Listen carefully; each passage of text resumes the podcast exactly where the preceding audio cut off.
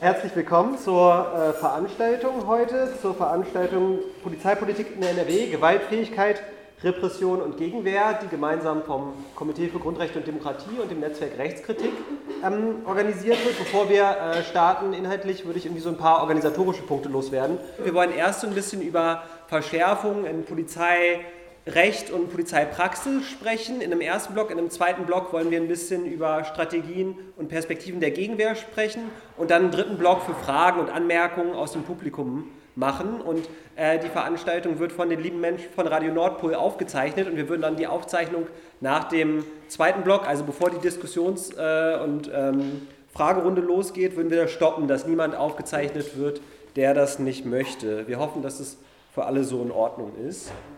Die äh, Spendeneinnahmen, die wir sowohl für die Getränke als auch für die ähm, Hefte bekommen, gehen an den Solidaritätskreis Muhammad aus Dortmund, der für das Gedenken an Muhammad Lamin Drameh, der am 8.28.22 in der Dortmunder Nordstadt von der Polizei erschossen wurde, der zu diesem Thema arbeitet, äh, da Gedenk- und Erinnerungsarbeit macht, aber sich auch an der Aufarbeitung des Polizeieinsatzes und äh, an dem anstehenden Strafprozess gegen die beteiligten PolizistInnen ähm, beteiligt und den beobachtet. Und äh, damit komme ich auch direkt zur ersten Lehrstelle, die diese Veranstaltung hat, die jetzt vor uns liegt. Und zwar diskutieren wir über äh, Verschärfung und Eskalation der Polizeiarbeit in NRW. Und gerade das Stichwort Eskalation führt natürlich direkt zu den polizeilichen Todesschüssen, aber auch zu den Fällen von äh, Menschen, die im Polizeigewahrsam zu Tode gekommen sind, wie es zum Beispiel die Initiative Death in Custody und die Zeitschrift CILIP immer wieder dokumentieren. Und auch in NRW wurden dieses Jahr bereits zwei äh, Männer von der Polizei erschossen, die sich mutmaßlich in psychischen Ausnahmesituationen befunden haben. Darüber hinaus gab es Schüsse der Polizei, wie etwa im Juni dieses Jahres auf den 19-jährigen Bilal in Herford, die zwar nicht tödlich geendet sind, aber mit massiven lebenslangen Verletzungen. Und ähm, auch das wollen wir hier in Erinnerung rufen. Und leider ist es uns in der Vorbereitung aus ganz verschiedenen Gründen nicht gelungen, dass wir diese Perspektive hier auf dem Podium abbilden, was uns auch selbst ärgert, aber das wollten wir eingangs transparent machen, dass es ein Thema ist, was wir im Blick haben, was ähm, aber auf unserem Podium jetzt leider nicht vertreten ist und worüber wir dann aber auch in der Diskussionsrunde gerne sprechen können. Jetzt aber zum eigentlichen Thema oder zu dem, was auf dem Podium stattfindet. Äh, es soll um Gewaltfähigkeit der Polizei gehen, um Grundrechtseinschränkungen und um Strategien der Gegenwehr. Und der zeitliche Anlass äh, für unsere Veranstaltung ist, dass vor ziemlich genau fünf Jahren, im Dezember 2018, ähm, das Polizeigesetz in NRW trotz äh, erheblicher Proteste massiv verschärft wurde und wir bereits davor eine krasse Verschärfung des Diskurses um Polizei in NRW gesehen haben. Das war zum Beispiel ähm, die Abschaffung der Kennzeichnungspflicht für Polizei als erste Amtshandlung der schwarz-gelben Landesregierung 2017, aber auch ein Papier, was Anfang 2018 äh, äh, bekannt geworden ist aus der Polizei, wo ähm, im Innenministerium gefordert wurde, dass die Polizei Robustheit, Durchsetzungsstärke und Gewaltfähigkeit entwickeln solle. Und ähm, diese Auseinandersetzung, die es damals wie heute um die Polizei gab, wollen wir gerne mit so ein bisschen Abstand reflektieren und äh, haben dafür drei tolle Menschen hier auf dem Podium. Und ich fange einfach mal rechts von mir an. Das ist Julia Liss aus Münster, die am Institut für Theologie und Politik arbeitet und dort an der Schnittstelle zwischen Bildungsarbeit und sozialen Bewegungen tätig ist. Dort auch immer mal wieder mit der Polizei in Berührung kommt, sage ich jetzt mal, und äh, gerne so ein bisschen, ähm, die wir gerne so ein bisschen zu dieser Bewegungsperspektive auf die Polizei fragen wollen. Cool, dass du da bist. Ja, danke. Und weiter mache ich äh, links von mir mit David Werdermann. David ist ähm, Rechtsanwalt und Verfahrenskoordinator bei der Gesellschaft für Freiheitsrechte, einer NGO aus Berlin, die ähm, mit verschiedenen Klagen und Verfassungsbeschwerden gegen Polizeigesetze, gegen Sicherheitsgesetze vorgeht. Und deswegen auch danke, dass du heute bei uns bist. Und als dritte Person Michelle Winkler, die Referentin, politische Referentin beim Grundrechtekomitee für Sicherheit, Staat und Demokratie ist, zu verschiedenen Themen aus dem Polizei- und Versammlungsrecht arbeitet, aber auch zu dem Thema ähm, sogenannter Clankriminalität und dazu eben auch das besagte Buch mit anderen ähm, AutorInnen herausgegeben hat, was ihr da hinten findet. Danke, dass auch du dabei bist. Und vielleicht klatschen wir einmal zu Beginn für alle Gäste auf dem Podium.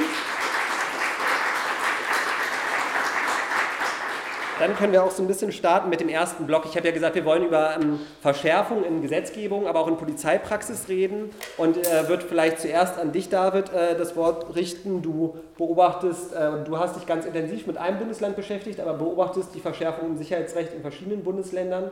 Ähm, was siehst du da so an, ich sag mal, an Trends, an, an Punkten, die es in allen Bundesländern gibt? In welche Richtung geht das?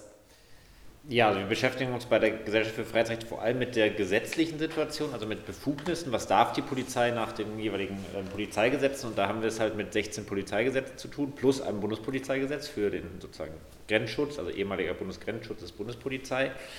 Ähm, und wir haben es vor allem jetzt in den letzten Jahren mit einer ständigen Ausweitung von Befugnissen zu tun. Und bei Befugnissen meine ich einerseits Überwachungsbefugnisse, Ne, also irgendwie Telekommunikationsüberwachung, ähm, Wohnraumüberwachung, ähm, aber andererseits auch Zwangsbefugnisse, wie zum Beispiel ähm, Platzverweise, ähm, Gewaltanwendung, also physische Gewalt tatsächlich ähm, und ähnliches. Also das sind sozusagen die grob, grob die Unterscheidungen.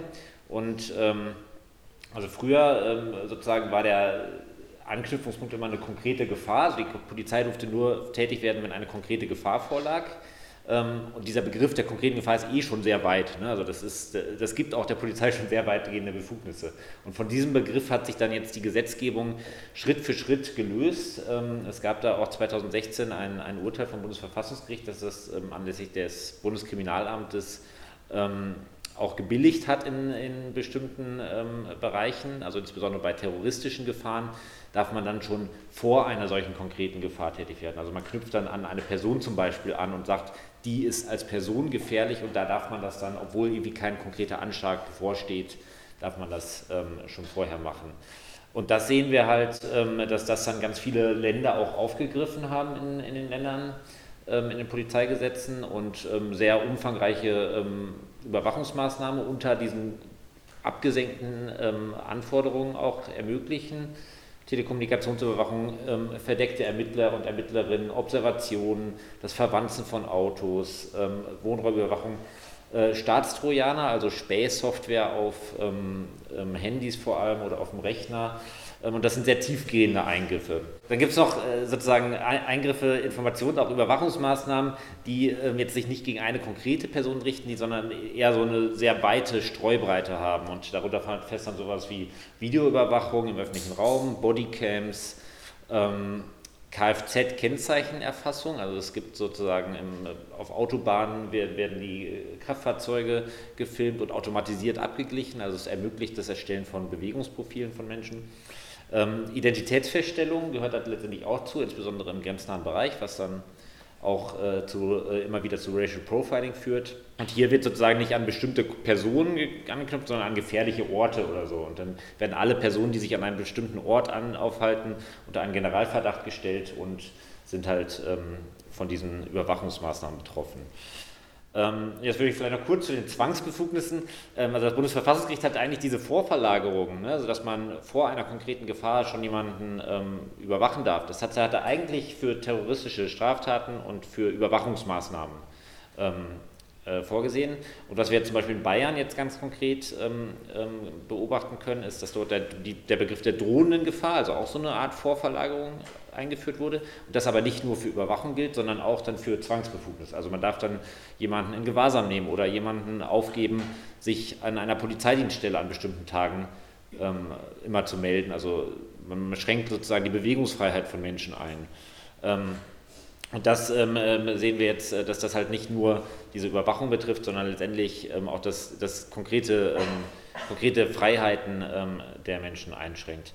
Und ähm, schließlich dann sozusagen auf der Ebene der Gewaltanwendung haben wir es mit einer Militarisierung zu tun. Also wir sehen, dass auf, auch auf Gesetzgebungsebene immer mehr auch tödliche Waffen erlaubt werden. Es gibt in Bayern oder in Baden-Württemberg sind Maschinengewehre und Handgranaten sogar erlaubt. Ähm, und das sind halt Waffen, die ähm, ja eigentlich militärische Waffen sind. Und das ist so ein problematisch, weil diese Waffen eigentlich immer schon Unschuldige auch treffen können. Also man kann diese eigentlich gar nicht gezielt gegen eine konkrete Person einsetzen. Und zweitens haben wir in Deutschland ja eigentlich ähm, verfassungsrechtlich auch garantiert, dass es keinen Bundeswehreinsatz im Innern gibt oder nur unter sehr engen Voraussetzungen. Wenn jetzt aber die Polizei letztendlich wie ein Militär im Innern auftritt, dann äh, wird das letztendlich ausgehöhlt. Ähm, das sind sozusagen die Tendenzen, die wir insgesamt im, im Polizeirecht äh, sehen und ähm, genau, dagegen gehen wir halt auf verschiedener Ebene dann mit äh, Klagen vor. Ja, cool. Zu dem dagegen Vorgehen kommen wir gleich nochmal. Ähm, das war jetzt vielleicht so ein bisschen die bundesweite Perspektive. Wir haben unsere Veranstaltung aber auch Polizeipolitik in NRW genannt. Deswegen würde ich den Ball einmal weiterspielen zu Michelle. Was Äh, beobachtest du denn, was in NRW, sage ich jetzt mal, vielleicht noch anders läuft oder was, was sozusagen die spezifische Polizeiarbeit, äh, Polizeirechtspraxis, was, was, was macht das in NRW aus? Ja, äh, vielleicht erstmal alles, was David gerade schon gesagt hat, passiert genauso oder ist genauso in den letzten Jahren auch in NRW passiert. Ähm, genau, es gibt Spezifika, ähm, dass äh, zum Beispiel, also man kann so sagen, Bayern hat das allerschlimmste Polizeigesetz, also sie sind so, sozusagen am weitesten gegangen mit diesen Vorverlagerungen, mit äh, genau, Militarisierung und ähm, so Befugnissen sozusagen für die Polizei. Aber in NRW ähm, hat sich was ähnliches, also vieles das, was David gerade genannt hat, sozusagen die Tendenzen sieht man ganz genauso in NRW. Genau, ich bin 2017 nach NRW gezogen, also das ist auch das Jahr, in dem äh, die schwarz-gelbe Landesregierung übernommen hat, von vorher Rot-Grün, Herbert Reul zum Innenminister gemacht wurde und schon im Koalitionsvertrag war relativ klar, es wird eine Änderung geben in, in, in der Sicherheitspolitik, also eine Verschärfung Richtung mehr Autoritarismus. Ähm, und das waren auch so die ersten Reformen, die sozusagen gemacht wurden. Also Marius hat es gerade auch schon gesagt, äh, eine der allerersten Sachen war, die Kennzeichnungspflicht der Polizei wieder abzuschaffen. Es wurde ähm, eine BFE-Einheit aufgebaut oder mehrere sogar ähm, in Nordrhein-Westfalen, also Festnahmeeinheiten, also Spezialeinheiten, die in Demonstrationen, aber auch zu anderen äh, Momenten sozusagen, also die nochmal spezifischer ausgebildet sind, gewaltvoller agieren können und in Demonstrationen zum Beispiel reingehen und Leute rausziehen. Ähm, das gab es vorher in NRW nicht. Ähm, genau, es gab dieses ähm, interne Papier ähm, des Landeskriminalamtes, wenn ich mich recht erinnere, ähm, das äh, gesagt hat, okay, die Ausrichtung der Polizei in NRW muss sich oder soll sich verändern, eben in eine Richtung, die gewaltvoller, robuster ist und weniger auf Deeskalation setzt, sondern genau, mehr auf Gewalt sozusagen und Gewaltfähigkeit. Deswegen haben wir auch diese Veranstaltung unter anderem so genannt, ähm, weil wir schon der Meinung sind, dass sich das auch zeigt in den letzten Jahren. Und 2018 ist äh, dieses ähm, Polizeigesetz für NRW eben auch so stark verschärft worden. Genau, es ist jetzt die Frage, wie weit gehe ich rein? Also eigentlich sozusagen diese Vorverlagerung ähm, zur drohenden Gefahr haben wir darin auch gesehen. Ähm, wir haben so Sachen wie ähm, Kontaktbeschränkungen, also genau, es können Kontaktbeschränkungen ähm, für Personen erlassen werden. Es können elektronische Fußfesseln wurde eingeführt als, als Möglichkeit in NRW.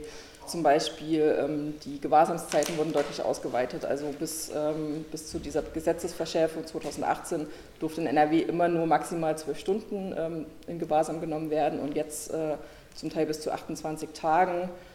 Ähm, insbesondere getroffen hat das das wissen vielleicht viele im Raum, äh, KlimaaktivistInnen, ähm, die genau bis zu sieben Tage ähm, in Gewahrsam genommen werden können, wenn sie ihre Identität nicht angeben.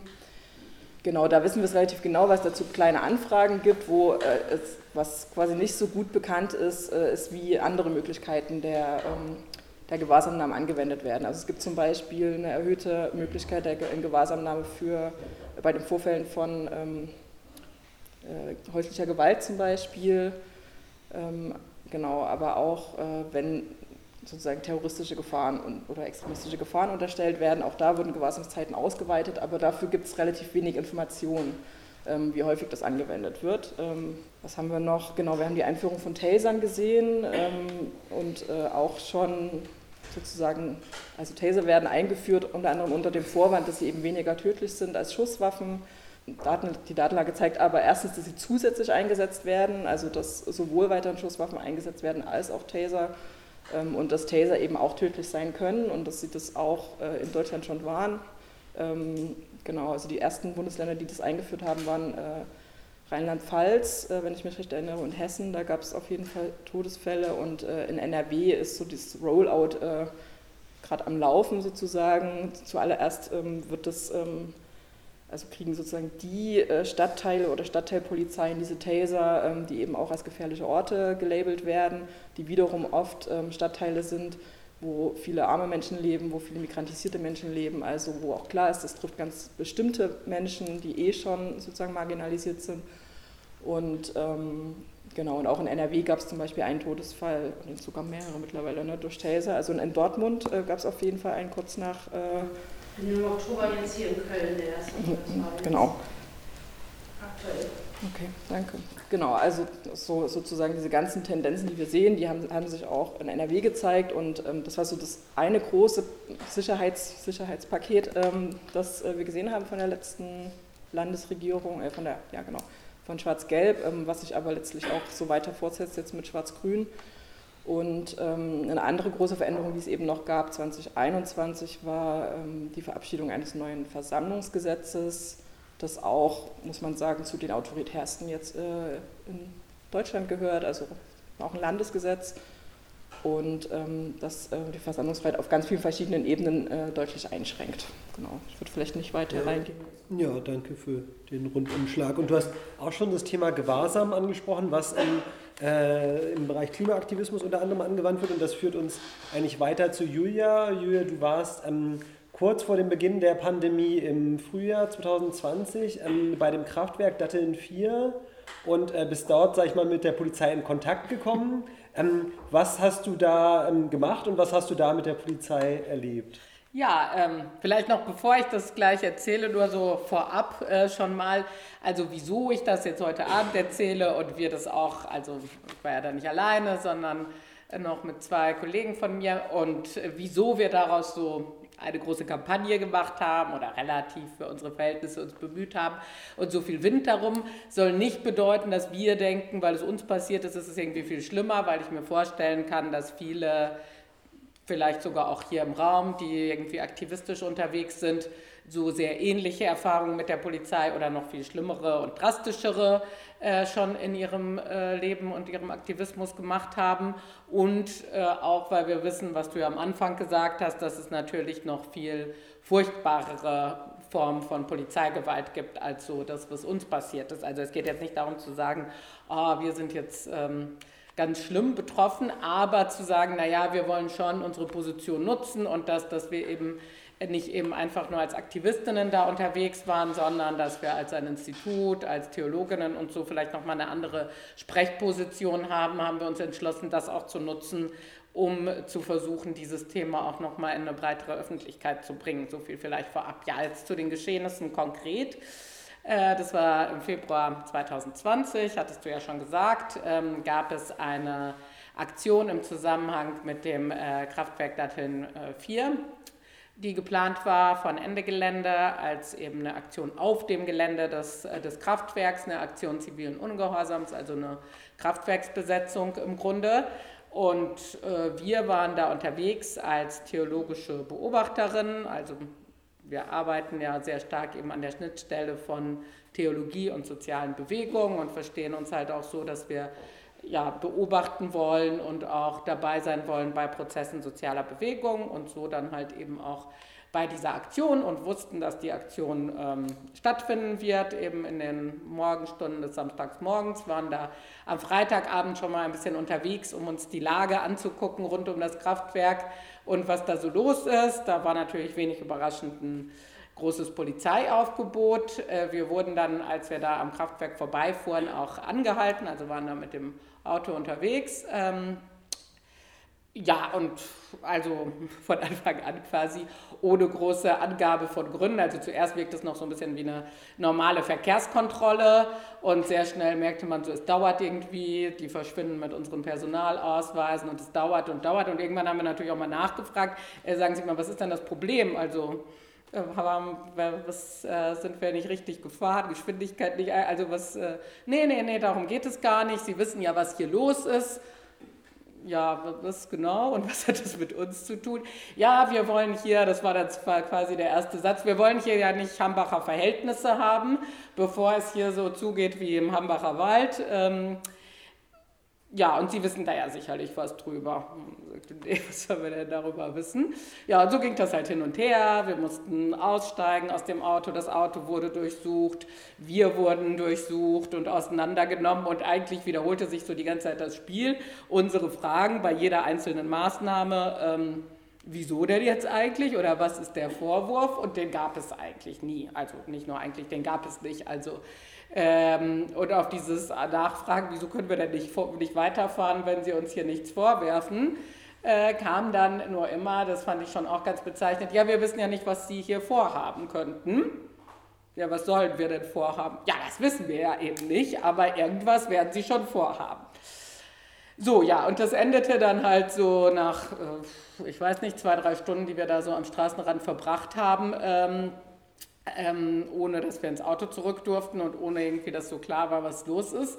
Äh, damit, dass uns dann gesagt wurde, wir würden jetzt auf, in Gewahrsam genommen werden und auf das Polizeirevier in Recklinghausen verbracht werden und würden am nächsten Tag dann ähm, einem Richter vorgeführt werden. Ja, und dann natürlich wieder unsere Frage, ja, aber wegen welches Vorwurfs denn? Ja, so, das äh, wissen wir ja nicht, was Sie vorhaben.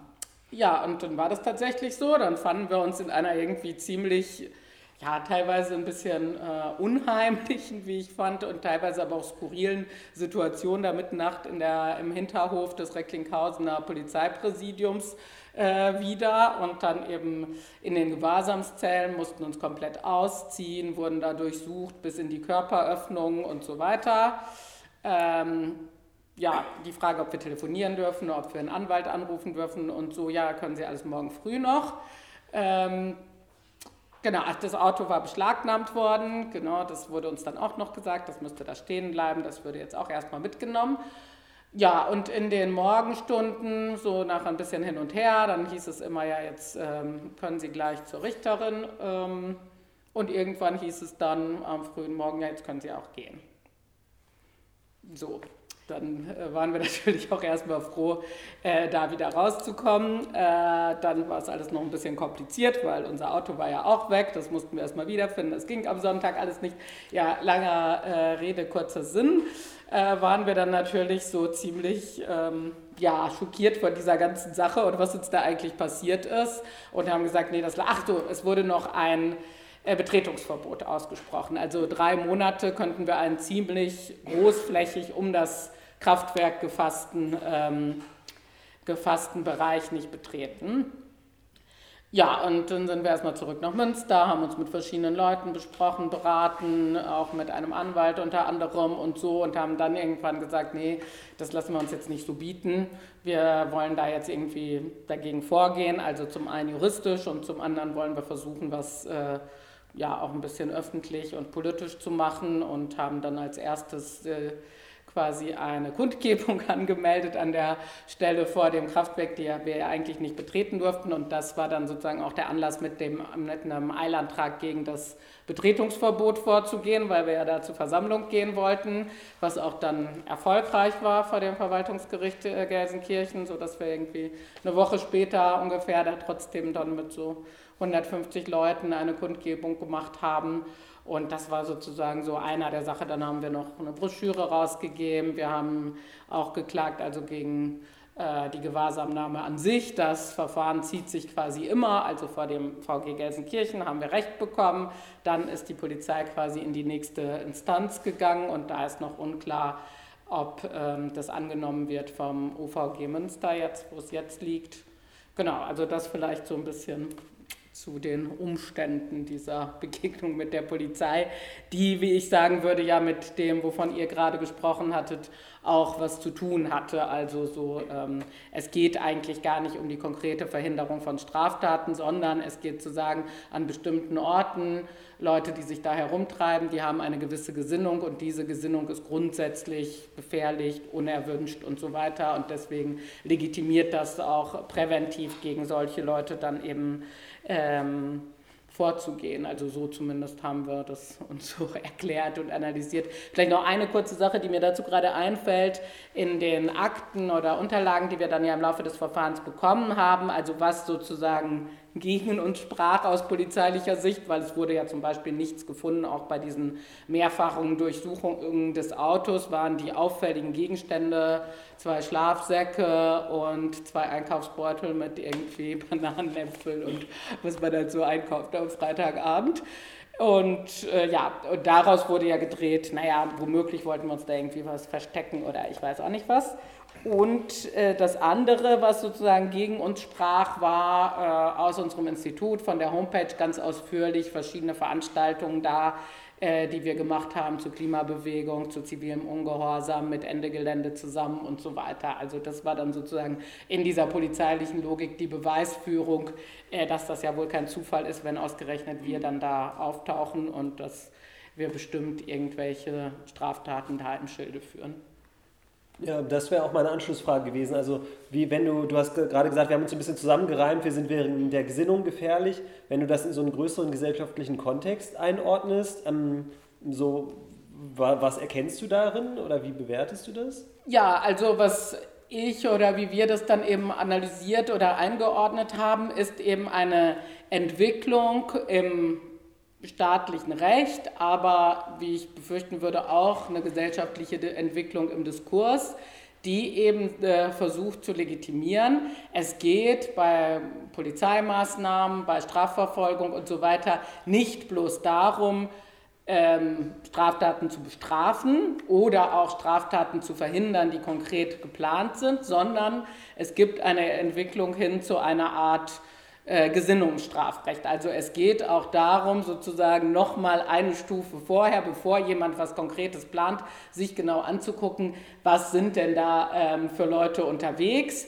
Und das ist natürlich eine sehr gefährliche Entwicklung, glaube ich, weil sie letztendlich dazu führt, jede Form von Nonkonformismus, von Denken, das sozusagen nicht in den gesellschaftlichen Mainstream hineingehört und nicht gesellschaftlich legitimiert ist, nicht nur dann eben polizeilich und repressiv äh, zu bekämpfen, sondern auch gesellschaftlich zu delegitimieren. Und da würde ich schon sagen, dass das so eine Entwicklung ist, die wir gesellschaftlich äh, beobachten können und die ähm, ja natürlich dadurch auch sehr, sehr gefährlich ist, weil sie ja auch dazu führt, dass es zunehmend sowas gibt wie ein einfaches Freund-Feind-Denken. Also wer steht auf der richtigen Seite und wer auf der falschen.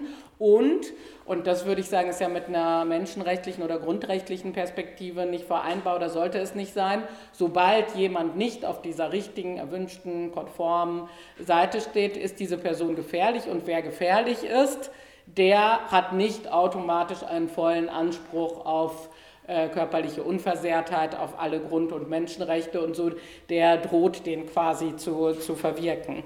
Und ähm, ja, das ist, glaube ich, so eine der Logiken dahinter.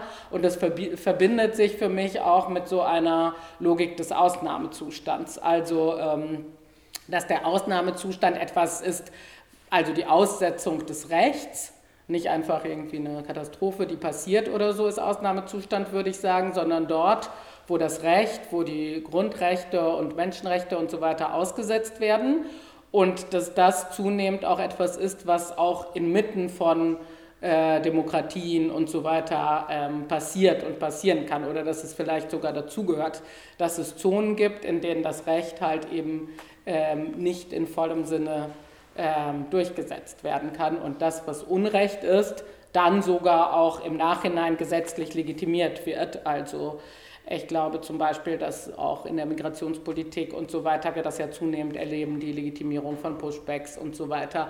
Also als eine gesamtgesellschaftliche Logik, die dann nach innen, ähm, wer sind die inneren Feinde der Gesellschaft und nach außen in diesen Freund-Feind-Schemata denkt und wirkt. Ja, Freund-Feind-Schemata oder Schema ist ein gutes Stichwort. Auch dieses, was du gerade schon gesagt hast, wer gehört eigentlich dazu zu der Gesellschaft? Was mich äh, zum Thema sogenannter Clan-Kriminalität ähm, ähm, führt. Und Michelle, du hast dazu ja mit weiteren Leuten den Sammelband herausgegeben. Wie, wie fing eigentlich dieses Thema in NRW an? Also wie kam es eigentlich dazu, dass jetzt so viel äh, in NRW, aber auch darüber hinaus medial über Clans geredet wird und was macht das eigentlich mit äh, der Polizeiarbeit, aber vor allem auch mit den davon Betroffenen? Ähm, wie das kam, habe ich mir tatsächlich für diesen Sammelband auch in meinem Text genau nochmal angeguckt und ähm, hatte eigentlich vorgehabt, mir sehr genau äh, nochmal anzuschauen, was, was sozusagen diese schwarz-gelbe Landesregierung ab 2017 gemacht hat. Und was aber ähm, für mich dann sehr viel interessanter war oder ich habe mir an, nochmal angeguckt, ähm, die parlamentarischen Dokumente ähm, in, von, in der Zeit oder ich habe ähm, in der Datenbank, wo man alle parlamentarischen Dokumente des Landtages sich angucken kann, habe ich nach dem Begriff Clan gesucht. Ähm, also Clan Sternchen und geschaut, was da ähm, zutage tritt. Und man sieht, dass ähm, dieses Thema 2013 so ganz langsam anfängt. Also ich habe da 2013, glaube ich, ein oder zwei ähm, Dokumente gefunden in dieser, in dieser ähm, parlamentarischen Datenbank und los ging es dann 2015, so dass sozusagen dieses, dieses Wort im Landtag, in NRW und in allem, was so diese Fraktionen, die da irgendwie am Arbeiten waren, äh, getan haben, dass dieses Wort auf der Bildfläche erschienen ist. Das fing an damit, dass ein ganz bestimmter CDU-Politiker, Gregor Golland heißt der, dass der kleine Anfragen gestellt hat zu dem Thema. Und das hat sich verbunden zusätzlich mit einem anderen Begriff, den sogenannten No-Go-Areas. Der ist schon ein bisschen früher aufgetaucht, 2013, äh, und dann von diesen No-Go-Areas, was darunter gefasst wurde, sage ich gleich, ähm, hat sich das hinentwickelt so zu diesem äh, Clan, Clan-Begriff sozusagen.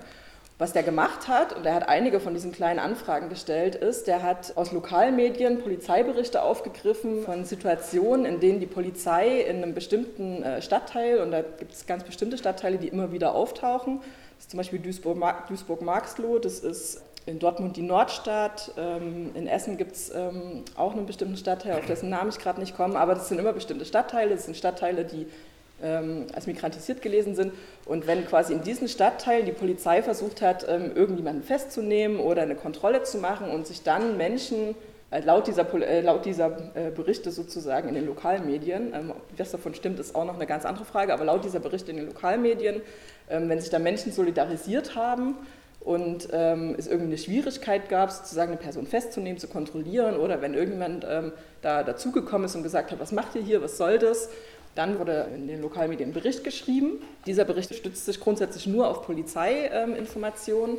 Und diese Berichte, wenn die in den Lokalmedien waren, hat dann dieser CDU-Politiker wiederum aufgegriffen, hat kleine Anfragen an die damalige Landesregierung gestellt, ähm, insbesondere an den Innenminister der SPD und hat gefragt, was ist denn da los? Es gibt rechtsfreie Räume und No-Go-Areas, das sind bestimmte Stadtteile in, äh, äh überall in, in äh, NRW und ähm, ihr arbeitet falsch. Und sozusagen. Und es gab immer, also es gab von vornherein so einen sehr klar rassistischen Unterton.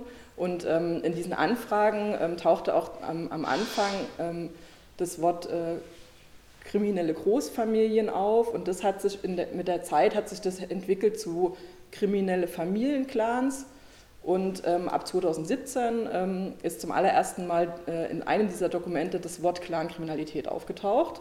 Und das war ähm, in einem Antrag von der CDU in der die sozusagen so einen Großantrag gemacht haben, wie sich die Sicherheitspolitik ähm, verändern sollte. Das war noch, also da waren die noch nicht an der, an der Macht sozusagen, das war kurz vor der Landtagswahl 2017 und die haben so einen Großantrag gestellt zur Sicherheitspolitik in NRW und haben das, also da habe ich quasi das allererste Mal in, für NRW dieses Wort Clankriminalität in einem Parlamentsdokument gefunden. Und man kann so sehr klar sehen, ähm, es gab immer diesen Mechanismus, es gibt einen Lokalbericht, der speist sich aus Polizeiquellen. Ähm, das wird aufgegriffen von einem Politiker, ähm, zunächst der CDU, dann kam auch die FDP dazu, die haben das dann auch gemacht. Und so hat sich dieses Thema hochgeschaukelt. Es gibt immer mehr von diesen Anfragen und Dokumenten. Mittlerweile macht es ist das Geschäft der AfD, also jetzt in der aktuellen Legislatur, die AfD schon 35 oder 40 solcher kleinen Anfragen gestellt. Aber genau, es ging halt los mit der CDU und FDP. Und ähm, 2015 war ja auch der lange Sommer der Migration, es sind total viele Menschen nach Deutschland gekommen, die geflüchtet sind. Und das hat sich äh, sozusagen, hat sich ja eh schon im Herbst 2015 so ein bisschen gedreht von dieser Willkommenskultur ähm, zu, na okay, eigentlich äh, ist es problematisch, also ne, die quasi Debatte ist immer rassistischer geworden. Und dann gab es diese äh, berühmt-berüchtigte Kölner Silvesternacht, die ja auch rassistisch ausgedeutet wurde sozusagen. Und damit hat sich das nochmal krass gedreht. Der ganze Diskurs hat sich so verwoben miteinander. Und ähm, so diese, diese ganze Geschichte sozusagen, No-Go-Areas, Clankriminalität, das wurde alles verbunden diskursiv sozusagen mit ähm, ankommenden Geflüchteten und eben mit dieser zugeschriebenen sozusagen sexualisierten Gewalt. Ähm, das hat sich alles verwoben miteinander und das war einer der Gründe, warum äh, die CDU und FDP ähm, die Landtagswahlen gewinnen konnten 2017. Und ähm, dann hat eben dieser Innenminister Reul und die Koalition, die haben das zu einem ihrer Schwerpunktthemen in der Sicherheitspolitik gemacht und machen seitdem gibt es quasi dieses Dauerfeuer Clankriminalität, Clankriminalität, Clankriminalität. Die hatten vorher schon gefordert, von der SPD Solargebilder zu machen, also das gesonderte Polizeiberichte rauskommen, die sich genau dieses Thema sozusagen angucken. Und die haben es dann selbst umgesetzt. Also seit 2019 ist der erste erschienen, ähm, äh, das erste dieses, dieser Lageberichte sozusagen zur Clankriminalität für NRW und seitdem gibt es jedes Jahr einen so einen, so einen Lagebericht und der, also Innenminister Reul baut sozusagen seine politische Karriere eigentlich unter anderem darauf mit auf, auf dass er zu diesen Razzien mit hingeht, sich dort ähm, fotografieren lässt, dass er die ganze Zeit ähm, naja, Interviews gibt zu dem Thema und halt ähm, naja, sich als, als starker ähm, Politiker sozusagen inszeniert, der so, als würde er dagegen halt vorgehen und das ähm, funktioniert tatsächlich auch leider sehr gut. Genau. Also er ist damit sehr bekannt geworden und äh, andere Bundesländer machen das auch. Ähm, Berlin und äh, Niedersachsen ähm, ziehen nach und auch Bundes, also, ne, das Bundeskriminalamt äh, benutzt das auch, aber na, also das sind so die drei Bundesländer, die sehr stark auf dieses Konzept sozusagen der sogenannten Clankriminalität zurückgreifen. Und man kann aber sehr, sehr gut zeigen, dass das, also, also ne, wie sich das sozusagen aufgebaut hat und wie konstruiert es ist. Und vielleicht noch ein letztes Wort dazu, oder ein letzter Satz, die Stereotype, die da genutzt werden.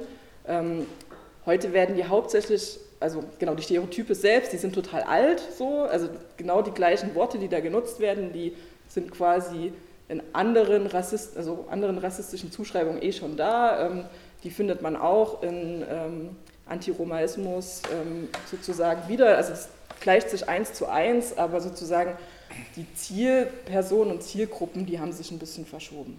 Und heute ist es sehr stark gekoppelt eben an antimuslimischen Rassismus. Genau, und vielleicht können wir auch gleich, wenn wir nochmal in der Diskussion sind oder bei der Gegenwehr, nochmal mehr auf die, die Details ein bisschen eingehen. Aber ich würde noch einmal ähm, weiter zu David gehen. Und zwar haben jetzt ähm, ja sowohl Julia als auch Michelle gesagt, dass sich so diese Sicherheitspolitik und auch die Sicherheitsgesetzgebung eigentlich gegen bestimmte Gruppen richtet, die irgendwie als anders, als nicht dazugehörig, als problematisch markiert werden. Beobachtest du das auch so bei deinem, deinem Blick auf das Sicherheitsrecht? Und wenn ja, wie bewertest du das? Also in den Gesetzen steht das natürlich nicht drin. Ne? Da steht jetzt nicht drin, sozusagen, wir wollen gegen irgendwie äh, Linke vorgehen, die äh, oder gegen KlimademonstrantInnen. Ähm, und wollen, da steht auch nicht drin, wir wollen gegen bestimmte Familien vorgehen, aber das ist letztendlich die Folge davon. Also wenn man keinen konkreten Anlass mehr braucht für ein polizeiliches Einschreiten, dann eröffnet das natürlich willkürliche Polizeiarbeit irgendwie Tür und Tor. Und dann können halt jede möglichen Anknüpfungspunkte ähm, gewählt werden, um ähm, irgendwelche Maßnahmen zu ergreifen. Und das kann dann irgendwie die politische Meinung sein oder irgendwie das politische Engagement, das kann irgendwie ein familiärer Background sein, das kann irgendwie eine Religionszugehörigkeit sein oder auch nur das Aussehen einer Person. Das sind dann sozusagen alles Kriterien, die dann in der Praxis natürlich eine Rolle spielen. Und das ist ganz konkrete Folge von, ähm, von solchen Gesetzesverschärfungen, die letztendlich immer der Polizei mehr Macht und mehr Entscheidungsspielraum geben. Und ähm, Vielleicht um es hier nochmal in NRW an einem Beispiel ähm, konkret zu machen. Also es gibt ähm, in NRW ähm, den Begriff der erheblichen oder der Straftaten von erheblicher Bedeutung.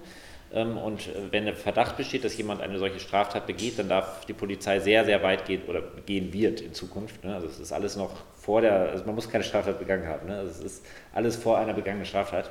Ähm, dann darf die Polizei sehr weitgehende Maßnahmen ergreifen, wie zum Beispiel verdecktem Ermittler, Observationen etc. Und ähm, dieser, dieser Begriff der erheblichen Straftat ist in, in, in, NRW zum Beispiel fällt da die Bildung oder Unterstützung einer kriminellen Vereinigung auch drunter. Und ähm, wie wir jetzt irgendwie bei der letzten Generation gesehen haben, ist dieser Begriff auch super weit. Also da kann, kann, dann irgendwie auch schon irgendwie eine Gruppe drunter fallen, die ab und zu mal eine, eine Straße blockiert, ist dann auf einmal eine kriminelle Vereinigung. In Bayern habe ich jetzt irgendwie gehört, dass da irgendwie eine Gruppe, die Graffitis gesprüht hat, irgendwie auf einmal darunter fällt.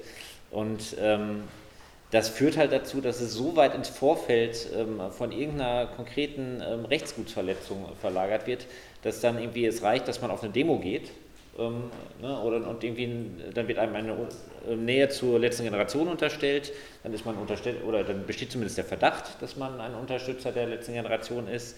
Ähm, und ähm, das äh, führt dann dazu, dass man solchen potenziell zumindest solchen Maßnahmen ausgesetzt ist. Das ist natürlich nicht bei jeder Person der Fall. Die Polizei hat auch nur begrenzte Ressourcen, aber schon die Möglichkeit, dass es zu sowas kommen kann, hat natürlich so einen abschreckenden Effekt ähm, und führt dann zum Beispiel dazu, dass man nicht mehr auf die Demonstration geht. Und ähm, da sieht man halt, dass solche polizeilichen Befugnisse einfach auch ähm, gefährlich für die Demokratie sind, dass es ähm, dazu führen kann, dass wir uns nicht mehr einbringen und unsere Rechte nicht mehr wahrnehmen. Genau, und deswegen wollen wir auch zu Perspektiven oder Strategien der Gegenwehr kommen. Da gab es ja nicht nur die Polizeigesetzverschärfung in NRW, sondern in ganz, ganz vielen Bundesländern, was David ja auch eingangs so ein bisschen geschildert hat. Und ähm, Heiner Busch, der ähm, im Vorstand des Grundrechtekomitees ganz lange war, hat mal gesagt, das einzig Gute an diesen Verschärfungen ist der breite Widerstand, der sich dagegen regt. Und ähm, deswegen würde ich ähm, Michelle dich bitten, am Anfang vielleicht so ein bisschen was zu dem Widerstand, den es an ganz verschiedenen Stellen dagegen gab, ähm, zu sagen. Also du warst ja sozusagen Teil des Protestes oder des Widerstands in verschiedenen Bundesländern, aber vielleicht magst du einmal so ein bisschen schildern, wie ist es eigentlich gekommen, dass es da so eine Aufmerksamkeit gab, die es sonst oft nicht für Sicherheitspolitik oder Sicherheitsgesetzgebung gibt. Ja, mache ich gerne. Genau, vielleicht trotzdem als vorher als Disclaimer. Ich finde das, ähm, ne, wir haben ja 2018 sozusagen dagegen demonstriert. Das ist, fühlt sich unfassbar lange her an und seitdem hat sich so viel irgendwie ins Beschissenere verändert. Deswegen, ähm, genau, fällt mir das voll schwer, irgendwie da so positiv drüber zu reden jetzt. Ähm, aber nichtsdestotrotz, genau, gab es ähm, sehr, sehr breite Bündnisse gegen diese Ver äh, Polizeigesetzverschärfungen, aber auch gegen die Versam Versammlungsgesetzverschärfung hier in NRW insbesondere. Ähm, die, genau, bei den Polizeigesetzverschärfungen kann man vielleicht sagen, das fing eigentlich mit Bayern an. Also da wurde zuallererst äh, direkt nach G20 äh, 2017 wurde die erste Verschärfung gemacht. Die ist noch komplett äh, sozusagen ähm, ohne, ohne große ja, ohne große Kritik durchgelaufen und dann haben die direkt eine zweite angeschlossen in Bayern und da gab es dann mega krass große Demonstrationen dagegen äh, mit 50.000 Leuten irgendwie in München auf der Straße, aber auch in kleineren Städten mit äh, Tausenden von Leuten in Rosenheim und Nürnberg und so weiter. Genau, und das ähm, sozusagen Bayern hatte angefangen und NRW hat dann auch ähm, so ein, äh, eben den Gesetzesentwurf rausgebracht. Und äh, ich würde sagen, die Dynamik, die sich in Bayern schon entwickelt hatte, die ist dann so ein bisschen übergeschwappt auch auf NRW. Es gab dann so ein sehr, sehr breites äh, Protestbündnis ähm, aus so verschiedensten Gruppen, Antifa, Klimagerechtigkeitsgruppen, JuristInnen, Bürgerrechtsorganisationen und so weiter. Ähm, genau, mit auch wirklich großen Demonstrationen in, im Sommer 2018 in, in Düsseldorf und im, im, Winter dann auch nochmal. Und ähm, genau, wir haben es natürlich nicht verhindern können, dieses neue Gesetz. Ähm, aber zumindest ähm, wurde es geschafft, dass es verzögert wurde. Also das sollte eigentlich im Sommer 2018 ähm, schon verabschiedet werden und ist dann erst im Winter 2018 verabschiedet worden mit minimalen mal, Ver Veränderungen in der Verschärfung. Also es war immer noch eine krasse Verschärfung, aber es gab so kleine, kleine Abänderungen. Genau, es gab auch in anderen Bundesländern, äh, also ne, das war wie so, eine, so ein bisschen Dominoeffekt einerseits in den Gesetzen, also viele Bundesländer haben damals die Gesetze verschärft und es gab aber auch in vielen Bundesländern eben relativ große Bündnisse dagegen, in Sachsen zum Beispiel, in Brandenburg, auch in Niedersachsen. Vieles ähm, war so gleichzeitig mit uns, aber die Problematik war auch, dass es sozusagen jedes, also viele, also genau, jedes Bundesland hat ein eigenes Gesetz, entsprechend ähm, gab es unterschiedliche Gesetzesvorhaben, die zu unterschiedlichen Zeiten kamen und es war also es waren große Proteste sozusagen, aber es ist dann auch relativ schnell abgeflacht ähm, und äh, die Dynamik ging dann so langsam zurück und äh, sozusagen die Bundesländer nachgezogen haben. Zum Teil gab also es dann auch nicht mehr so viele Proteste. Also es gab so eine große Welle ähm, 2018 und dann langsam flachte das ab. Und jetzt zum Beispiel hat in Berlin ja die neue ähm, schwarz-rote Koalition, die planen eben jetzt auch eine starke Verschärfung des Polizeigesetzes auch weil zum Beispiel Berlin eines der wenigen Bundesländer war mit Bremen, die eben ähm, in, dieser, in dieser Welle damals der Polizeigesetzverschärfungen ein, eine der geringsten Verschärfungen gemacht haben, sagen wir es mal so. Ähm, und das ähm, haben wir zumindest damals so gedeutet, dass das schon auch damit zusammenhing, dass es ähm, breite Proteste gab und eben sich ähm, sowohl Bremen, wo damals ähm, Rot-Grün, meine ich, äh, an der Macht war und Berlin mit Rot-Rot-Grün, dass die sich sozusagen positiv ähm, freiheitlich absetzen wollten von diesen anderen auto, autoritäreren ähm, Gesetzesverschärfungen. Genau, und jetzt ähm, sind wir aber in einer ganz anderen Zeit, irgendwie sechs, fünf, vier, sechs Jahre später und äh, reden ja über ganz andere krasse Sachen. Und vielleicht ähm, so die Kritik, die ich auch in diesem Text äh, sozusagen an uns selbst da gerichtet habe, oder das, was ich auf jeden Fall persönlich mitgenommen habe aus den Jahren, ist, dass wir so sehr stark auf es kann alle treffen irgendwie gesetzt in unserer ähm, Außenkommunikation in den Großbündnissen und hatten viel zu wenig auf dem Schirm und ich hoffe eigentlich und bin relativ sicher, dass da auch was geändert hat in den letzten Jahren, sehr wenig auf dem Schirm sozusagen, dass es immer bestimmte Gruppen von Personen ganz besonders viel mehr und stärker trifft. Also arme Leute, Menschen, die von Rassismus betroffen sind. Das haben wir mit dazu gesagt, aber sozusagen nicht in, in den Mittelpunkt gestellt und ich glaube, das muss andersrum sein sozusagen und denke auch, dass sich da in den letzten Jahren einiges, einiges getan hat, dass es andersrum ist. Genau, und wie groß das Thema ist, ähm, sehen wir ja einerseits daran, gegen wen die Polizei gewaltvoll vorgeht und auch ähm, ja, die Menschen sind, die sozusagen getötet werden von der Polizei. Das sind oft Menschen in, in, in ähm, psychischen Ausnahmesituationen, Menschen, die von Rassismus betroffen sind und Menschen, die ähm, zum Beispiel ohne, ohne Wohnung sind. Genau, und ähm, wie stark das resoniert, das Thema, hat man ja auch gesehen 2020 nach dem Mord an George Floyd, wo auch in Deutschland ein, also die größten Proteste mit waren weltweit. Ja, und ähm, die, die Verschärfung sozusagen des Rechts ist ja nur der erste Schritt und die Proteste dagegen. Danach wird ja das Recht angewendet. Und ähm, das wäre meine Frage an dich, Julia, wie ähm, soziale Bewegungen eigentlich mit Repressionen, die es dann ja, nachdem das Gesetz verschärft ist, notwendigerweise geben wird. Wie können soziale Bewegungen damit sinnvoll umgehen und vielleicht auch ähm, nochmal Bezug nehmen auf das, was Michelle gerade gesagt hat?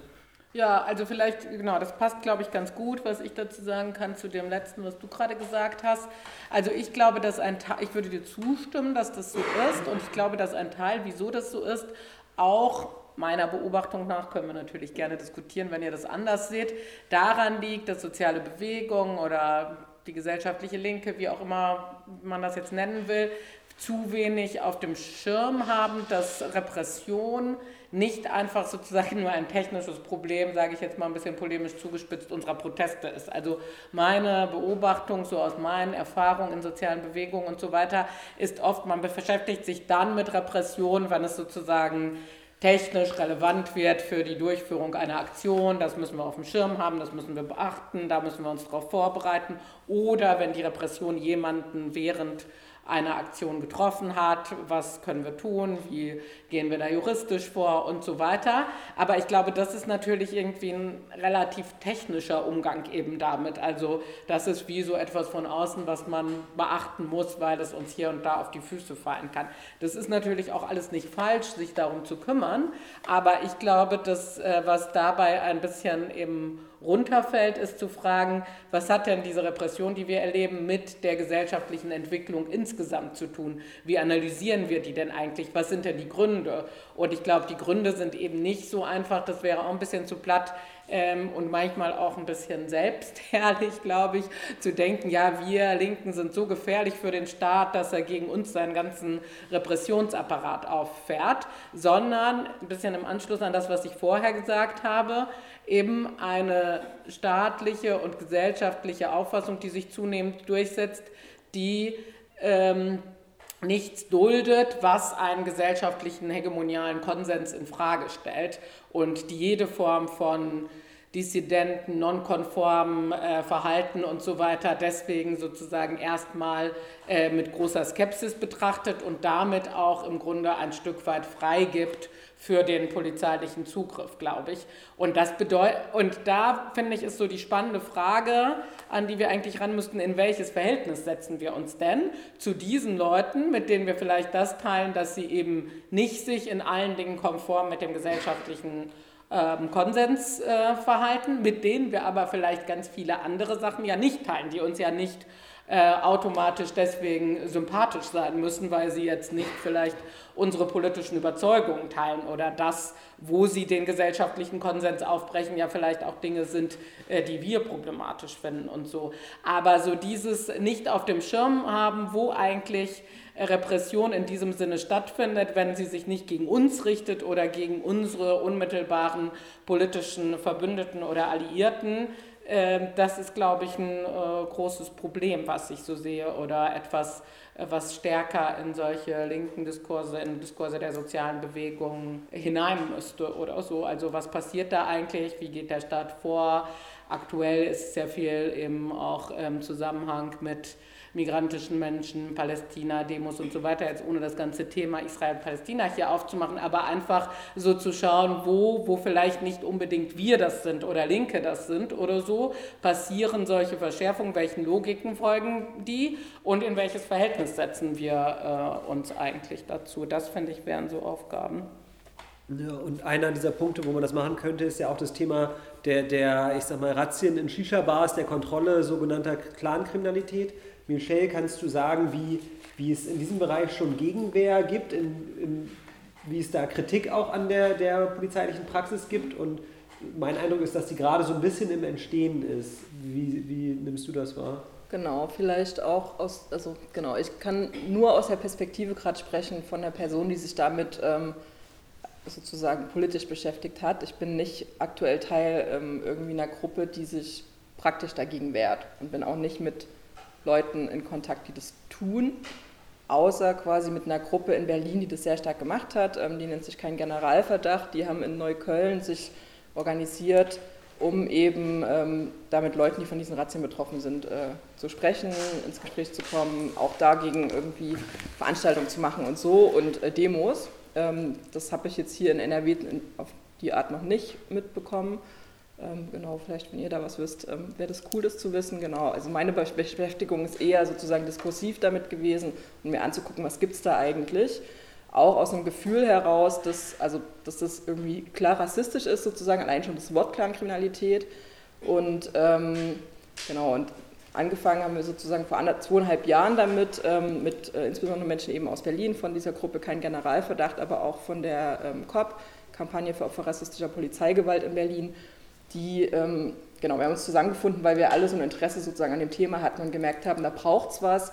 Uns fehlt eigentlich überhaupt so eine gesellschaftliche Gegenwehr dagegen, dass das so, also so problemlos eigentlich irgendwie die ganze Zeit von sich gegeben werden kann. Ähm, Genau, haben eine Veranstaltungsreihe gemacht, 2021 in Berlin. Genau, so ich rede jetzt nur von dem, was wir gemacht haben, weil es quasi damals wenig gab irgendwie, ähm, was jetzt nicht heißt, dass es nicht total viel mehr gab. Ähm, genau, haben so eine Veranstaltungsreihe gemacht und ähm, da halt gemerkt, okay, das Thema ist ähm, riesengroß so und es gibt tatsächlich relativ wenig, auch kritische Literatur dazu und ähm, genau, und so kam das dann zustande, dass wir eben nicht bei dieser Veranstaltungsreihe stehen geblieben sind, sondern ähm, äh, in, in, der Gruppe, also eben auch weiterhin ähm, mit Menschen aus diesen verschiedenen ähm, Organisationen zusammengeblieben sind und gesagt haben, wir wollen dazu, also es braucht einfach mehr so kritische Betrachtung dieser, dieser ganzen Problematik und ähm, haben eben an diesem Buch gearbeitet. Es gab dann auch von dieser ähm, Bürgerrecht und ja, von, von der Zillip-Zeitschrift Bürgerrecht und Polizei gab es ein Sonderheft dazu das auch das Thema nochmal sehr genau ähm, aufgegriffen hat und äh, Kritiken daran formuliert hat. Genau, jetzt ist dieses Buch rausgekommen und es gibt auch aktuell deut es gibt deutlich mehr so empirische Studien, es gibt so kritische Polizeiforschung jetzt aktuell auch dazu. Also es kommen sozusagen immer mehr ähm, so kritische Studien raus ähm, und auch mehr kritische Berichte und so weiter. Und man merkt es schon auch diskursiv sozusagen, dass irgendwie diese kritische Stimme, die sagt, okay, das ist komplett rassistisch, ähm, dass die irgendwie größer wird. Und was aber, finde ich, auch so sehr, ähm, man merkt auch sozusagen, dass die Polizei ähm, in ihren, äh, in ihren äh, Lagebildern, die gehen auf die Kritiken ein, die es gibt. Und äh, zum Beispiel war eine der ersten Kritiken, es gibt gar keine, ähm, es gibt ja gar keine bundesweite Definition von dem, was Clankriminalität eigentlich ist. Jetzt haben sie eine bundesweite Definition eingeführt, aber sie ändern halt gar nichts an ihrer Praxis. So. Jetzt äh, zum Beispiel der aktuelle Justizminister von NRW sagt, oder das steht auch im aktuellen Koalitionsvertrag, ja, wir wollen das jetzt nicht mehr Clankriminalität nennen, weil das ist rassistisch. Ähm, und es wurde auch diskutiert sozusagen. Also erstens sagt Royal immer noch Clankriminalität und andererseits ähm, nützt es nichts, wenn wir jetzt den, also selbst wenn wir den Namen nicht, wenn wir nicht mehr Clankriminalität sagen, so die Polizei wird nichts an ihrer Praxis ändern aktuell. Und das heißt sozusagen, es braucht da auf jeden Fall einen abolitionistischen Ansatz, der ähm, über so diese Sprachkritik deutlich hinausgeht und sagt, so genau, diese Art der Razzien und überhaupt die gruppenbezogene äh, rassistische Betrachtung oder die Zuschreibung verknüpft. Also eigentlich, was ja passiert, ist eine Verknüpfung von ethnischer Zuschreibung, von familiärer Anbindung mit, mit Kriminalität, die das sozusagen in den Personen verortet, in den Familien verortet, in der Herkunft verortet.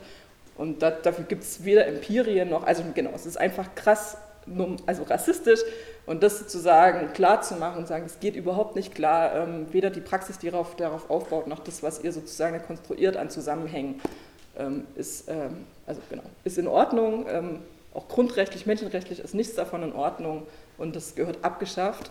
Und jegliche Razzia, die damit begründet wird, äh, gehört abgeschafft. Und vielleicht, äh, genau, habe ich jetzt Abolitionismus gesagt und äh, ich glaube, es braucht viel, viel Betrachtung von sozusagen diesen ganzen Sicherheitspolitiken aus einer abolitionistischen Perspektive. Genau, und wir müssen auch darüber reden, überhaupt die Polizei abzuschaffen, den Verfassungsschutz abzuschaffen und so weiter und so fort.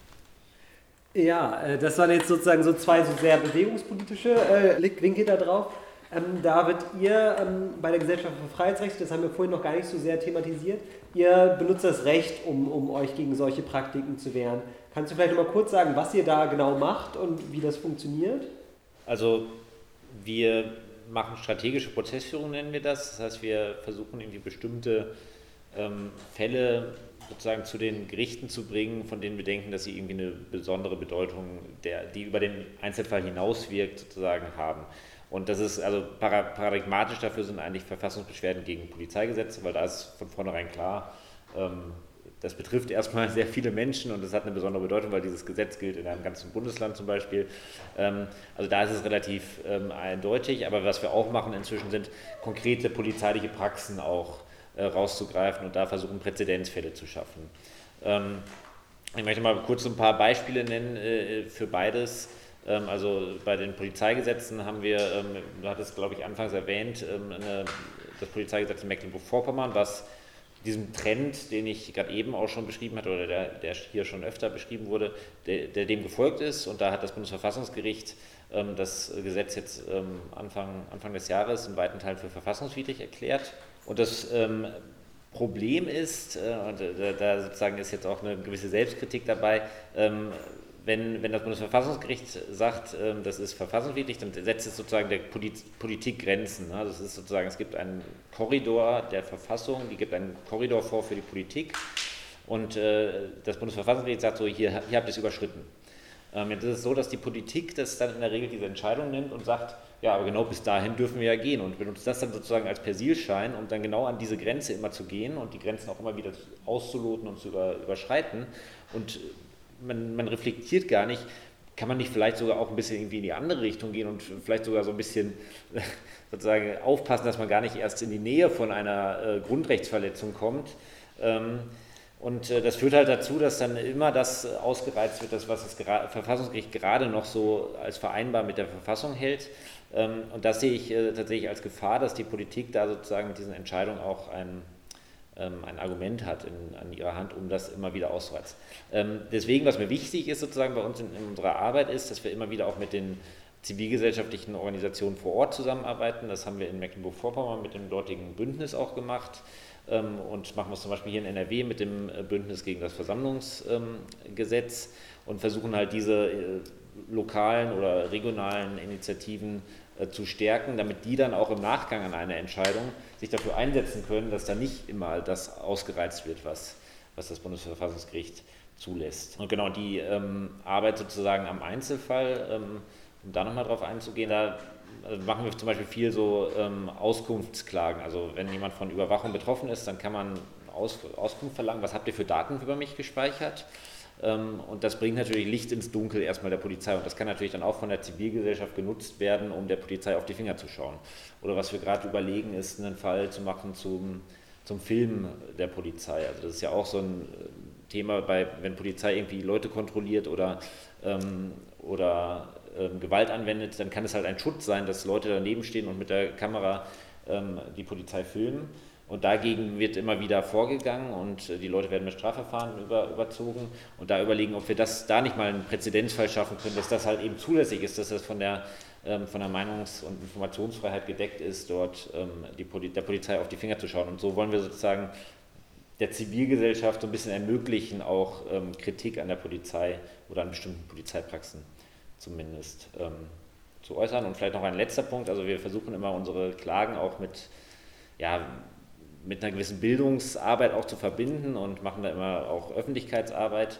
Und da geht es dann oft auch um, um Kampf um Begriffe. Und ganz konkret irgendwie der, der Rechtsstaatsbegriff, was, was, mir da aufgefallen ist, der wird halt in letzter Zeit völlig verquer ähm, verwendet. Es wird immer gesagt, der Rechtsstaat bedeutet, wir müssen das Recht gegenüber irgendwie den Klimaklebern durchsetzen oder wir müssen irgendwie das Recht gegenüber Ausländerinnen und Ausländern durchsetzen, die hier keinen Aufenthaltsstatus haben. Und deswegen müssen wir das abschieben. Und das ist Rechtsstaatlichkeit. Es ist genau andersrum. Rechtsstaatlichkeit ist eigentlich darauf gerichtet, staatliche Macht zu begrenzen ähm, und dem Staat sozusagen Handlungsspielräume zu nehmen. Und ähm, das versuchen wir halt immer wieder mit unseren Klagen auch deutlich zu machen.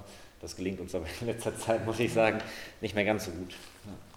Ja, und ähm, wenn du sozusagen, du hast jetzt gerade schon so ein bisschen bilanziert, wie das gelaufen ist und wir hatten das auch in dem Ankündigungstext geschrieben, dass du dich ähm, vor allem mit dem Sicherheits- und Ordnungsgesetz von Mecklenburg-Vorpommern beschäftigt hast. Ähm, kannst du sagen, wie es wie sozusagen wie arbeitet ihr sonst oder wie viele Verfahren habt ihr gerade, wo ihr das Gefühl habt, damit können wir was irgendwie so ein bisschen in die richtige Richtung drehen und auch was wir aus NRW sozusagen von euren Verfahren, die ihr führt, mitnehmen können für unsere politischen Auseinandersetzungen hier? Ähm, ja, also wir haben jetzt, also was so das Polizeirecht betrifft, haben wir jetzt heute mal so kurz geguckt, also Mecklenburg-Vorpommern haben wir gewonnen, Hessen und Hamburg, da ging es um nur so einzelne Aspekte, haben wir auch gewonnen. Was noch anhängig ist, ist Bayern und Sachsen. NRW haben wir auch eine, aber nur beschränkt auf diese automatisierte Datenanalyse. Das ist so eine spezielle Software, mit der so ganz viele Daten zusammengeführt werden und dann werden irgendwelche Persönlichkeitsprofile erstellt, so vereinfacht gesagt. Ähm, und diese Verfassungsbeschwerde gegen das Versammlungsgesetz, Versammlungsgesetz NRW. Das Polizeigesetz tatsächlich in NRW ist ganz interessant, das habe ich mir nach der Entscheidung zu Mecklenburg-Vorpommern angeguckt. Und ganz viele Normen oder, oder Gesetze oder einzelne Bestimmungen in dem Polizeigesetz in Mecklenburg-Vorpommern, die für verfassungswidrig erklärt wurden, finden sich exakt so auch in NRW. Das heißt, das NRW-Gesetz ist in weiten Teilen auch verfassungswidrig, ähm, aber das äh, wird einfach ignoriert. Also es ist sozusagen von der Politik, äh, also du hattest jetzt auch nochmal geguckt, also ich habe auch nichts gefunden, dass da reagiert drauf, wo, darauf reagiert wurde. Das ist, die Entscheidung ist von Anfang des Jahres. Ähm, das Problem ist, da kann man jetzt nicht mehr unmittelbar gegen das Gesetz kann man nicht mehr vorgehen, weil die Gesetze schon ein bisschen älter sind in NRW und man hat immer nur ein Jahr Zeit, um dagegen zu klagen. Ähm, aber da sieht man sozusagen, dass das Gesetz in NRW auch ähm, dass sich einzelne Entscheidungen eigentlich grundsätzlich auch übertragen lassen auf andere Bundesländer. So. Das heißt, man kann sozusagen aus dieser Entscheidung folgern, dass eigentlich das NRW-Gesetz entschärft werden müsste, angepasst werden müsste, aber es gibt sozusagen gerade nicht den rechtlichen Hebel, genau. das durchzusetzen. Okay. Und ich würde äh, als letzten Punkt, und danach kommen wir dann auch gerne zu der Frage oder Diskussionsrunde, nochmal diesen Begriff Abolitionismus, den Michel eben aufgeworfen hat, aufnehmen und äh, äh, dich, Julia, nochmal fragen. Ähm, du hattest eben schon so ein bisschen gesagt, man muss irgendwie die Polizei politisch verstehen, es muss irgendwie, müssen in sozialen Bewegungen polizeikritische Diskurse äh, geführt werden, die nicht nur auf sich selbst oder das eigene Handeln, die eigene Aktionsform ähm, bezogen ist. Kannst du uns da vielleicht so einen kleinen Einblick geben von dem, was du so bisher mitbekommst, wie, wie wird das Thema Polizei und auch staatliche Gewalt im, im Allgemeinen irgendwie in sozialen Bewegungen verhandelt? Ja, also ich, ähm, es ging mir gerade noch mal so durch, durch den Kopf. Ich fange vielleicht mal sozusagen mit einem internationalen Beispiel an. Wir hatten vor kurzem ähm, auch so im Kontext von unserem Institut eine, Chile, eine Delegation aus Chile hier von Menschen, die sich 2019 ähm, an den Protesten, an den Aufständen dort in Chile ähm, beteiligt haben und es war eine Delegationsreise, die wir mit der Roten Hilfe zusammen organisiert haben. Also es ging auch da viel irgendwie so um Repression bei den Veranstaltungen und ähm, die haben natürlich auch von unglaublichen Repressionen berichtet, so dort während der Aufstände, also ähm, wo ähm, Menschen halt zum Beispiel ihr Augenlicht verloren haben und so weiter aufgrund der Polizeigewalt. Und was aber dann irgendwie ganz äh, bestürzend war. Bei einer Veranstaltung haben sie nämlich gesagt, ja, und jetzt haben wir hier in Chile Sorge, dass die Polizeirepression weiter zunimmt und dass die irgendwann so stark wird wie hier in Deutschland. Und dann waren, glaube ich, alle erstmal so ein bisschen schockiert, weil ich glaube, die erste Herangehensweise, mit der man da herangeht, ist ja genau umgekehrt. Also wir haben ja gehört, wie schlimm es eigentlich in Chile ist. Und wieso sagt ihr jetzt eigentlich das, was ihr so erfahren habt, auch in den Diskussionen und so weiter, was ihr hier gesehen habt, wieso findet ihr das genauso schlimm oder anders schlimm, aber auf jeden Fall, äh, wieso redet ihr so darüber? Und was die dann gesagt haben, und das fand ich sehr interessant, war, dass sie gesagt haben, sie, also als sie gehört haben, wie schnell das hier kriminalisiert wird, eben zu sprayen auf irgendwelchen Flächen, dass das kaum möglich ist, wie wenig so linke politische Kunst es deswegen auch gibt im öffentlichen Raum und solche Sachen, die sie so aus ihren Erfahrungen und Gesprächen mit Aktivistinnen dann ähm, gezogen haben, wo sie gesagt haben, ja, das sind zum Beispiel so Sachen, die sind bei uns in Chile noch gar nicht so. Da konzentriert sich polizeiliches Handeln und Repression, das natürlich sehr gewaltförmig ist und viel unmittelbarer gewaltförmig als hier, viel gefährlicher sozusagen ist es oft auf der Straße zu sein, aber es konzentriert sich halt eben auf diese physische Konfrontation oder dass sie gesagt haben, wir wussten nicht, dass ähm, hier alles so eine Rolle spielt, äh, welche Messenger benutze ich, welche Daten sind wo und so weiter. Also dass sie auch gesagt haben, sie kennen das eigentlich so aus Chile nicht, weil es kaum so eine polizeiliche Erfassung gibt. Oder sie sagen, das fängt jetzt im Moment halt an, weil... Ähm, äh, Chile also zunehmend auch Sicherheitskooperationen dann halt mit der Bundesrepublik hat und ähm, äh, ja, deutsche Polizei im Grunde da schult und unterrichtet, wie man viel effektiver ähm, vorgehen kann und dass sie das auch selbst in so Demonstrationskontexten und so weiter einen Kessel bilden und so, was es vorher nicht gab, sondern eher eben brutales Reingehen und so Vorgehen gegen Einzelne, aber dieses Steuern und Kontrollieren und so weiter von großen Menschenmengen, also das wäre jetzt so was ganz äh, Praktisches, das äh, kennen Sie so oder nicht. Und ich glaube, jetzt wieder so grundsätzlicher gesprochen, hat das ja auch damit etwas zu tun, wie sich polizeiliches Handeln eigentlich versteht. Und deswegen glaube ich, also diese aufkommende Diskussion um Abolitionismus, ja jetzt auch viel so in der Migrationsbewegung oder antirassistischen Bewegung und so, die zielt ja auch sehr stark eben auf so eine grundsätzliche Kritik an Polizei, an Justiz, an solchen Institutionen und darauf, welchen Logiken folgen eigentlich diese Institutionen ganz grundsätzlich. Und das ist eben das, was ich gesagt habe. Das führt natürlich aus so einer rein technischen Betrachtungsweise dieser Institution zum einen raus. Zum anderen führt es auch etwas daraus, nur den Exzess zu skandalisieren. Also immer zu sagen, das war wieder äh, ganz schrecklich, weil wir haben wieder das und das erlebt an Polizeigewalt hier und da. Ähm, und klar, das kann man irgendwie so emotional nachvollziehen und nachfühlen.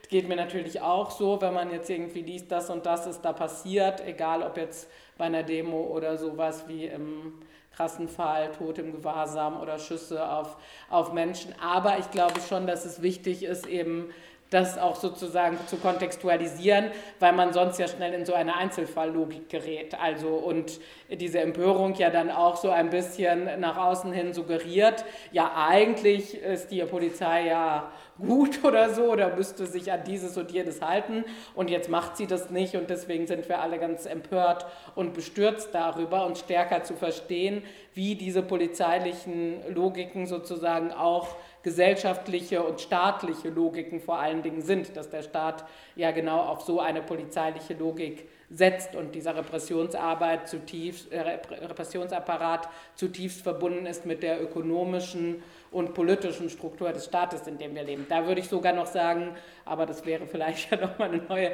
Diskussion um Abolitionismus, hätte ich auch da so ein bisschen die Kritik, dass es mir manchmal nicht weit genug geht, also auch dass sehr stark die Institutionenkritik dann eben auf bestimmte Institutionen wie Polizei, Justiz und so weiter sich konzentriert. Und die Frage natürlich ist, wie spielt das auch zusammen mit anderen Institutionen, also was weiß ich, auch Sozialarbeit in äh, Vierteln, die als gefährlich angesehen werden, ist ja nicht einfach nur neutral, sondern dient ja im Sinne des staatlichen Handels auch eben einer Befriedungslogik, zum Beispiel zu sagen, wir müssen die Situation unter Kontrolle kriegen. Oder wie wirken ja auch Institutionen von Justiz und Polizei eben mit staatlichen Institutionen, wo unmittelbar sozusagen Politik gemacht wird, Parlamenten, Parteien und so weiter äh, zusammen. Wie wirkt sich das auseinander aus? Also ich glaube, wir müssen natürlich über diese Institutionen reden und auch über die Notwendigkeit, eben die Abschaffung von Polizei und so weiter zu fordern. Aber gleichzeitig wäre es meiner Meinung nach auch ja nicht richtig zu sagen, unser Hauptproblem ist die Polizei, wenn wir die abgeschafft haben, ist schon mal was besser oder so, sondern dass es diese Polizei gibt, resultiert im Grunde aus der politischen, staatlichen und ökonomischen, kapitalistischen Ordnung, in der wir leben. Und in dem Zusammenhang, glaube ich, müssen wir das auch politisch und in den Bewegungen behandeln und bearbeiten. Ja, ich glaube, daraus oder auch aus einen anderen Punkten gibt sich viel Raum noch für Fragen oder für Perspektiven, die ergänzt werden wollen. Ich sage erstmal Danke an das Podium, dass ihr dabei wart. Danke, dass ihr so ruhig wart.